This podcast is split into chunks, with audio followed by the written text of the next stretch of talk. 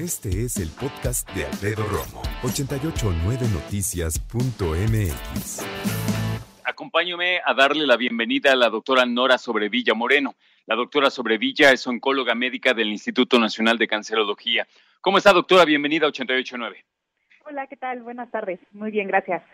Qué bueno, bienvenida otra vez. Platicaremos acerca del cáncer renal. Debo ser honesto, y si bien sabía que existía, la mayor parte de las historias que escucho de complicaciones renales sí necesitan eh, un riñón nuevo para un trasplante, pero la verdad es que afortunadamente no he escuchado a nadie cercano que padezca cáncer de riñón, doctora.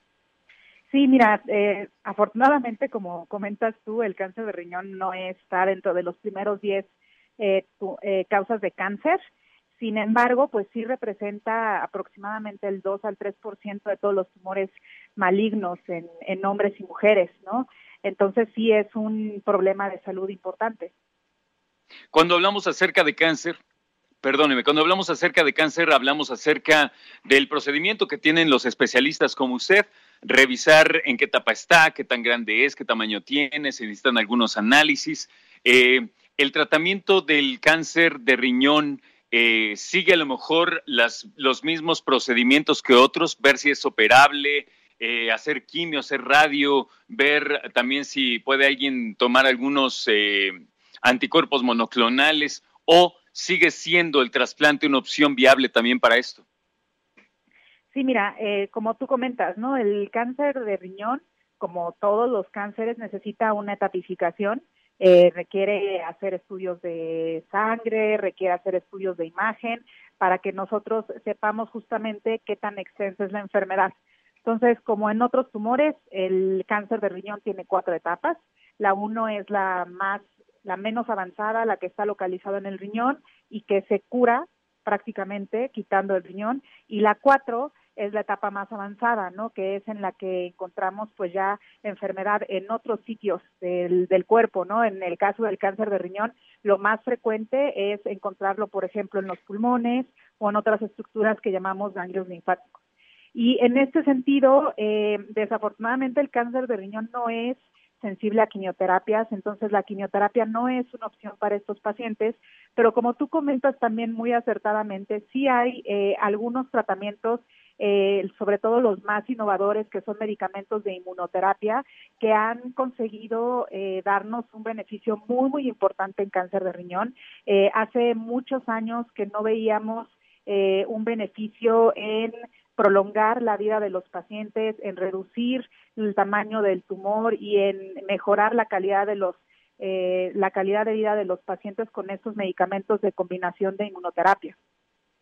Qué interesante. Estaba leyendo yo eh, como en 1950, si no mal recuerdo, fue en Chicago cuando se hizo el primer trasplante de riñón.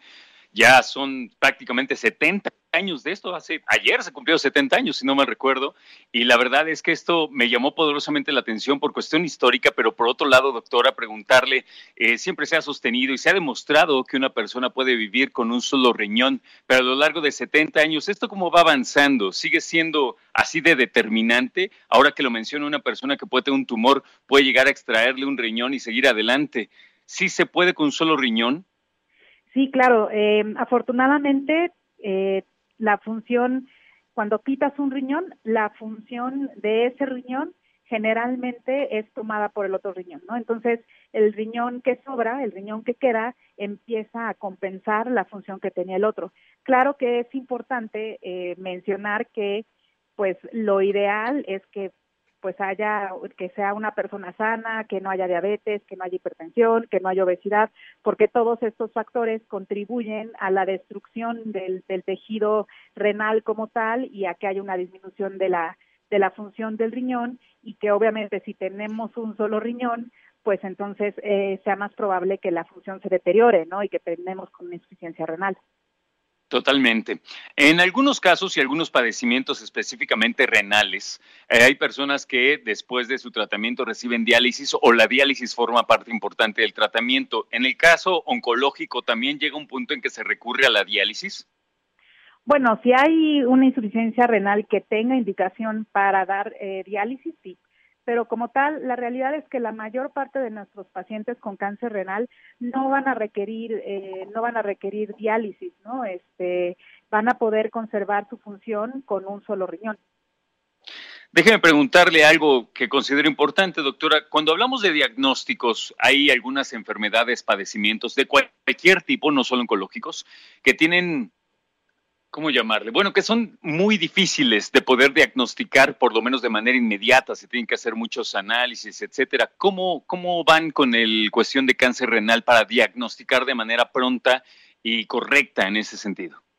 Fíjate que esa es una pregunta muy importante porque la realidad es que el cáncer de riñón es un es ese tipo de tumor que no tiene manifestaciones tan claras, ¿no? La mayor parte de los pacientes, alrededor de la mitad de los pacientes van a ser diagnosticados, digamos que por accidente, ¿no? En una persona que va al médico por algún otro síntoma que no tiene o por alguna otra molestia que no tiene nada que ver con el cáncer de riñón eh, y al hacerse, al hacerle más estudios, como por ejemplo una tomografía de abdomen, un ultrasonido, se descubre que hay un tumor en el riñón, ¿no? Entonces, la mayor parte de estos, eh, de, de, los pacientes van a ser diagnosticados de esta manera, pero sí hay algunos síntomas muy específicos de cáncer de riñón, como son el sangrado por la orina, por ejemplo, o que empiece a crecer un tumor dentro del abdomen, o que empiece a doler, ahora sí que donde la gente identifica, ¿no? Que dice, me duele el riñón, ahí es donde empieza el dolor, y si hay cualquiera de estos eh, de estas molestias es bien importante acudir al médico lo más pronto posible para que se haga un abordaje diagnóstico eh, temprano, ¿no? Y oportuno, como lo comentas tú. Qué interesante, sobre todo esas partes de revisarse el abdomen y, revisar los dolores. Eh, si no mal recuerdo, los riñones están en la parte más baja de la espalda, ¿verdad? Están, no, fíjate que están más bien hacia arriba, como abajo de las costillas, pero en la parte de atrás. Ah, ok. Ya. Y yo aquí tocándome. Sí, por supuesto, es que es importante. Y qué bueno que cierra con eso, doctora, para estar pendientes eh, en términos de nuestras molestias, de alguna protuberancia, y siempre eh, yo he recomendado que sí, claro, hay que ir al médico y el familiar es el más importante, pero a cualquier duda, nunca está de más ir con los especialistas que tienen que ver con oncología y más vale haber pasado un susto que haber dejado pasar tiempo valioso para la detección de una cuestión así. Así que, doctora Nora Sobrevilla, le agradezco mucho su tiempo y haber estado con nosotros. Muchas gracias a ti. Escucha a Alfredo Romo donde quieras. Cuando quieras. El podcast de Alfredo Romo en 889noticias.mx.